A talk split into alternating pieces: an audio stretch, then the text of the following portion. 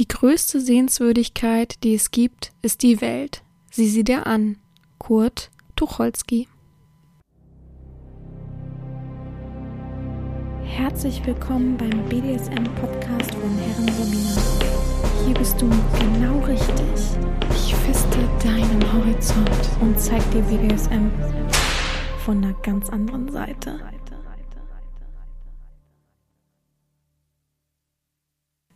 Herzlich willkommen zum BDSM-Podcast von Herren Sabina Schrägstrich macht fertig Schrägstrich Erzieherin.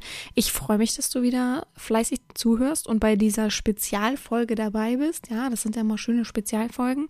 Man hat es ja bereits am Titel gesehen und wir haben alle letzte Woche so die Daumen gedrückt und es hat tatsächlich geklappt. Gott, ich habe mich so gefreut. Also heute ist Freitag. Ich nehme gerade sozusagen, wie soll man sagen, das kurze Vorwort ähm, vor meinem Gast auf und ja, ich, ich, ich war heute im Schwärmen die ganze Zeit. Wir hatten abgemacht, heute am Freitag ähm, bekomme ich dann die Antworten. Und die habe ich auch tatsächlich bekommen schon.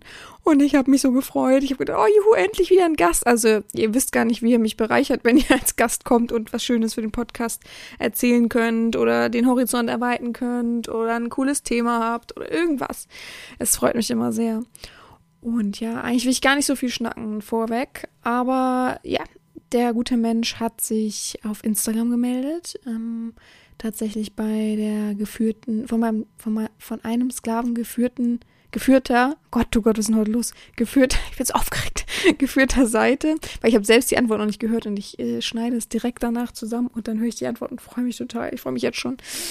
Ähm, ja, hat sich dort gemeldet und hat ein bisschen seine Geschichte erzählt und das wurde dann an mich herangetragen, weil ja, es gibt ja zwei Instagram-Seiten. Eine mache ich, da bin ich aber nicht so aktiv. Ich bin, muss ehrlich sagen, ich bin kein großer Instagrammer. Und die andere ist ziemlich regelmäßig, um den Podcast einfach zu bereichern, um das ein bisschen mehr nach außen zu tragen. Und darüber kam es dann und die guten Sachen werden dann an mich weitergetragen. Der Rest gerät in die Versenkung, tut mir leid, aber da braucht man sich nicht als äh, jemand vorstellen, als Sklave vorstellen und so weiter. Man kennt alle Mittel und Wege und wenn man angeblich wirklich den Podcast hört und nicht nur glotzt, dann weiß man auch einen anderen Weg, als da zu schreiben. Ja, auf jeden Fall wurde das dann an mich rangetragen, sehr, sehr toll und den Kontakt hergestellt und super positiver Mensch und ja, ich kann gar nicht so viel sagen, außer dass ich mich sehr freue. ähm, das Thema habt ihr bestimmt alle schon gelesen und ja, ich will nicht so viel vorwegnehmen. Ich muss selber auch noch mal so eine Folge machen. Ich weiß, weiß Erotik, großer Pool und groß, große Neugier dahinter. Hm, ja, wir müssen es mal einordnen, oder ich muss es mal für mich einordnen. Ich habe es im Hinterkopf. Ich werde es jetzt nicht direkt dahinter ranpreschen, aber ja. Kurzer Aufruf nochmal in eigener Sache. Ich möchte trotzdem sagen, wenn euch diese Folge gefallen hat und ähm, ihr was dazugelernt habt, lasst gerne ein Feedback da. Ich leite das gerne weiter. Und jeder, der irgendwie einen Fetisch hat, und wenn es noch so ein normaler Fetisch ist oder der einfach mal irgendwas zu erzählen hat, der darf sich gerne melden. Ähm, natürlich sollten irgendwie alle davon profitieren. Ich habe letztens eine Anfrage bekommen, wo ich dachte, da steht nicht mehr drin, dass man meinen Podcast mag.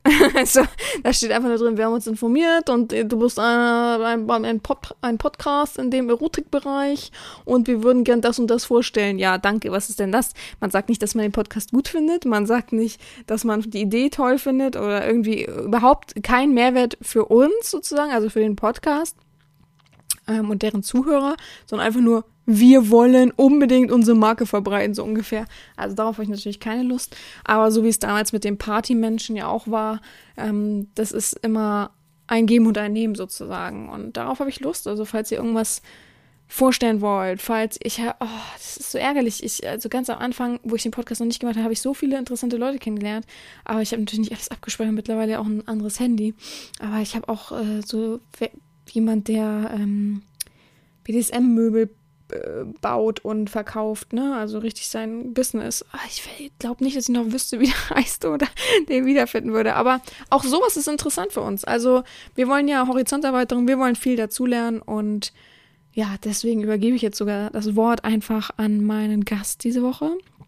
Ich freue mich. Ich sage nochmal herzlichen Dank im Namen von allen, die hier hören und auch dickes Dankeschön von mir, dass man sich getraut hat, mitgemacht hat. Das ist ja immer nicht so einfach. Ich weiß, dass dahinter sehr, sehr viel steckt und man hat Angst und man, man ist sehr nervös und man will nichts falsch machen. Aber ich glaube, wir waren alle nervös, gerade ich auch am Anfang und man bekommt das schon hin und notfalls gebe ich Hilfestellung. Also das ist ja das kleinste Übel. Und ja, einfach über den Schatten springen und so können wir BDSM bereichern und größer machen und ja, kriegen wir schon alles hin, Odi. So, dann ähm, herzlich willkommen an unseren Gast und lasst euch alle berieseln und lernt was dazu und wir hören uns wieder nächste Woche in alter Frische. Gehabt euch wohl und viel Spaß. Hallo Herrin Sabina, hallo Community. Ich freue mich riesig, ein Teil dieser Podcast-Folge sein zu dürfen ich freue mich riesig, das erste Mal wirklich über meinen Fetisch zu sprechen. Und das jetzt auch mit euch zu teilen. Ähm, ja, ganz kurz zu mir. Ich bin 26, komme aus dem süddeutschen Raum und ich sitze seit meinen Kindheitstagen im Rollstuhl. Und ich freue mich riesig, eure sehr, sehr spannenden Fragen jetzt beantworten zu dürfen und bin auf das Endergebnis super gespannt. Fangen wir grundlegend mit der ersten Frage an. Und diese wäre, was verstehst du für dich unter deinem Fetisch der weißen Erotik?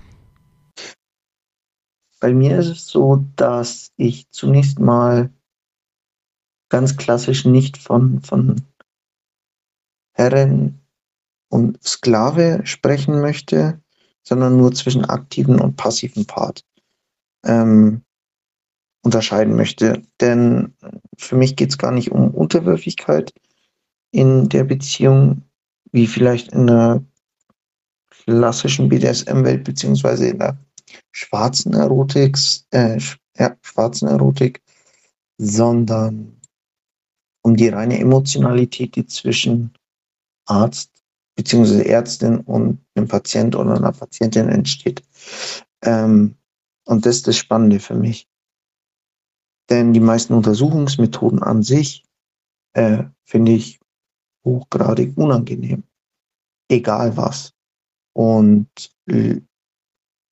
deswegen finde ich den Bereich vielleicht auch so spannend und auch für mich, denn auch hier der Unterschied zwischen dem eigentlich Unangenehmen und der Emotionalität und dem Kontrollverlust, der entsteht, genau den finde ich spannend. Und das hat auch für mich gar nichts mit, mit etwas Sexuellem zu tun, sondern es ist was komplett Eigenständiges, was hier aus meiner Sicht für mich auch passiert.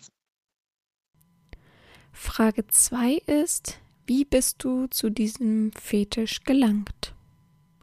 Ich hatte als Kind eine relativ lange Krankenhausgeschichte.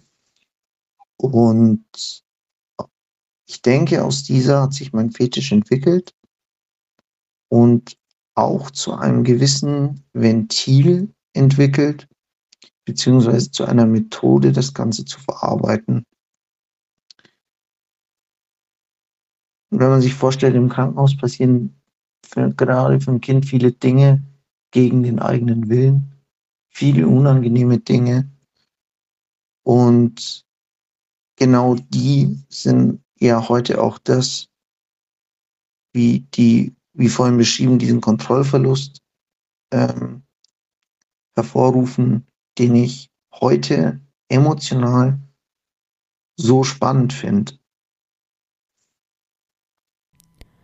Kommen wir zu Frage Nummer drei. Worin besteht für dich persönlich der Reiz in weißer Erotik? Welche Rolle spielen jeweils Kontrollverlust, Nervenkitzel und Schmerz für dich? Der persönliche Reiz für mich entsteht äh, in erster Linie gar nicht mal durch Untersuchungs- oder Behandlungsmethoden, hm, die an sich für mich ja unangenehm sind oder vielleicht sogar schmerzhaft. Allerdings das, was daraus entsteht, erstmal der Kontrollverlust und eine gewisse Emotionalität, zwischen Ärztin und mir als Patienten. Ein gewisses Einfühlungsvermögen, aber auch eine gewisse Bestimmtheit, Dinge machen zu müssen. Ähm, das finde ich eben spannend. Also die Emotionalität, die für mich unheimlich interessant ist, dass das Spiel des Kontrollverlustes und den eigentlich unangenehmen Behandlungsmethoden. Und der Kontrast, der ist für mich unheimlich spannend. Als viertes wollen wir wissen, lässt sich weiße Erotik auch zu Hause ausleben und wenn auch regelmäßig? Naja, ich denke grundsätzlich, dass sich weiße Erotik auch zu Hause ausleben lässt. Natürlich nicht in dem Umfang wie vielleicht in einem Studio oder einer realen Arztpraxis, ähm, wo das Setting dann vielleicht noch besser passt. Aber im kleinen Rahmen ist es sicherlich möglich. Ich kann leider nur aus meinem Standpunkt relativ wenig dazu sagen, da ich selbst noch eigentlich keine reale Erfahrung habe. Wie steht dein Wunsch nach realer Auslebung? Das ist Frage Nummer 5. Der Wunsch nach realer Auslebung ist durchaus gegeben und wird auch immer stärker. Bisher war es einfach so, dass die, die richtige Person gefehlt hat. Ähm, A, die das möchte, B, mit der ich mir das vorstellen kann und C, wo das nötige Vertrauen schon da ist. Denn das ist für mich unglaublich wichtig in dem Zusammenhang und hat deswegen kam es für mich auch nie in Frage, einfach in eine Domina-Studie zu gehen. Denn ich treffe hier vielleicht die Person zum ersten Mal und dass da dann noch kein Vertrauen besteht, ist, denke ich, klar. Und das sind eben die, ja, die zwei Punkte, die es bisher noch nicht möglich gemacht haben, eine reale Erfahrung zu machen. Sechste Frage. Würdest du deine Vorliebe für weiße Erotik als positives Ventil für deine Erfahrungen beschreiben? Na, ich denke schon, dass ich aus dieser Krankenhauszeit als Kind äh, meinen Hang oder meine, meine Neigung zur weißen Erotik hin entwickelt hat und dass es auch ein Ventil ist, meine Erfahrungen von damals die ich heute gar nicht mehr so einordnen kann. Und ich denke auch zum größten Teil verdrängt habe. Allerdings denke ich schon, dass die noch in, im Unterbewusstsein schlummern. Und durch die, durch meinen Hang der weißen Erotik äh, vielleicht auch verarbeitet werden können. Allerdings bin ich an diesem Punkt noch lange nicht, da ich davon nur weiß, aber es noch nie ausgelebt habe, real zumindest. Und ich denke, das wäre ein wichtiger Schritt, um zu sehen, ob es wirklich ein Ventil ist, das Ganze von früher verarbeiten zu können. Nummer sieben, Frage Nummer sieben. Was zeichnet eine gute Domina in einer Session für weiße Erotik in deinen Augen aus? Und worauf sollte sie achten? Naja, ich denke, in erster Linie ist eine gute Domina im weißen Bereich gar nicht so weit weg wie von jeder anderen Domina für jeden anderen BDSM-Bereich.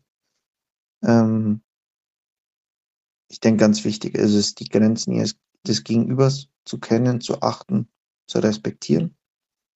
Ähm, das Vertrauen ist ganz wichtig.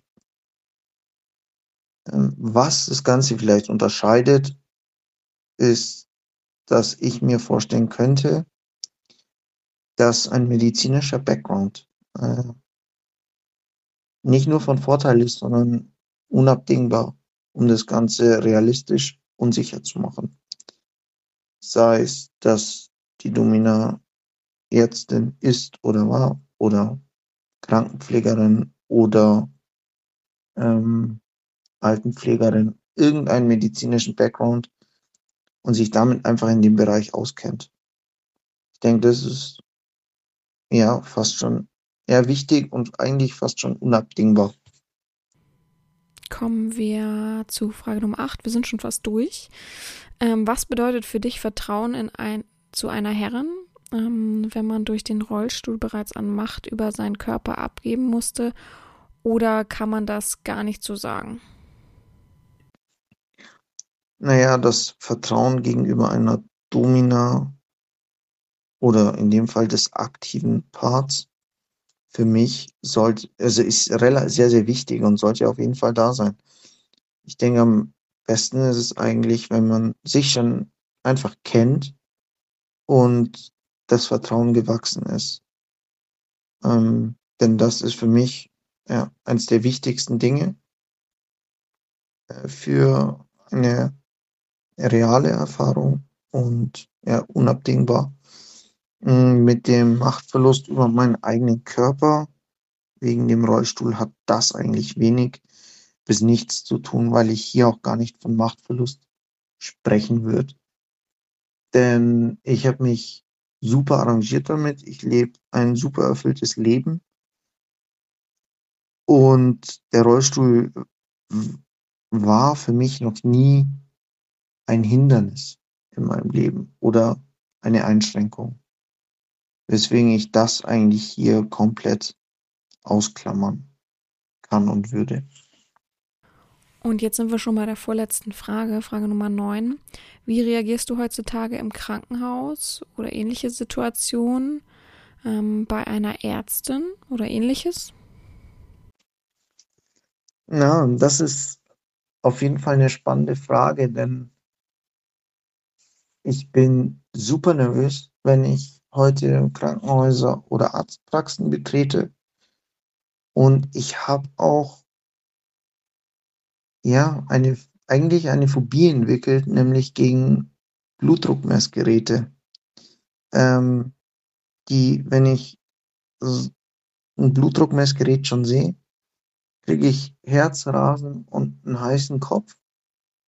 Ähm, weswegen mein Arzt mittlerweile weiß, dass das ja ein Thema ist, was, was man bei mir gar nicht machen braucht, denn das hat keinen Sinn. Da kommen keine realen Werte raus. Ähm, ja, das ist auf jeden Fall ein zusätzlicher extremer Punkt, der sich aus dieser Zeit, denke ich, entwickelt hat. Ähm, ja, und ansonsten ist es einfach immer noch ein komisches und unangenehmes Gefühl und eine gewisse Grundnervosität ist da auf jeden Fall immer da. Und die letzte Frage, die wir alle zusammen haben an dich, ist Frage Nummer 10. Hast du schon Erfahrung mit Kathetern oder Einläufen gemacht? Mit Kathetern nicht, äh, mit Einläufen ja. Jetzt nicht mit einem richtigen Einlauf, vielleicht, sondern eher mit so einem Klistier. Ähm, und das war damals auch der Punkt, wo ich, glaube ich, so auf diesen Trichter gekommen bin. Ähm, es war beim Arzt und ja, ich war halt schon ein paar Tage nicht mehr auf dem Klo. Und das war halt dann nötig. Und ähm, ich fand es super unangenehm, super komisch. Äh, also an sich war es echt nicht cool für mich. Und danach habe ich mir eben Gedanken gemacht über das, was da emotional passiert, also für mich emotional passiert ist. Dieser Kontroll, eben der Kontrollverlust, den ich da das erste Mal gespürt habe, habe wieder eben das eigentlich nicht zu wollen, aber dass es eben nötig ist und ich das jetzt über mich ergehen lassen muss. Und aber auch die, die Bestimmtheit, aber das Einfühlungsvermögen ähm, der Krankenschwester damals, die mir da einfach versucht hat zu helfen, das so gut wie möglich über die Bühne zu bekommen. Und das war eben das erste Mal, dass ich diesen Kontrast für mich irgendwie wahrgenommen habe und gedacht habe, das war eigentlich sehr, sehr spannend, auch wenn es super unangenehm war. Und ja, das war, war mein, meine erste, ich nenne es mal Realerfahrung, auch wenn es, also es wirklich eine reale Erfahrung war. Und das war, denke ich, damals so der Schlüssel, als ich selber dann angefangen habe, mich auch ein bisschen schlau zu machen, was das ist. Und dann auch für mich festgestellt habe, dass es wohl einen Hang zur weißen Erotik darstellt. Auch wenn es vielleicht eine gewisse andere Form ist wie bei anderen, das kann ich nicht beurteilen. Allerdings für mich einfach ein sehr, sehr spannender Prozess gewesen.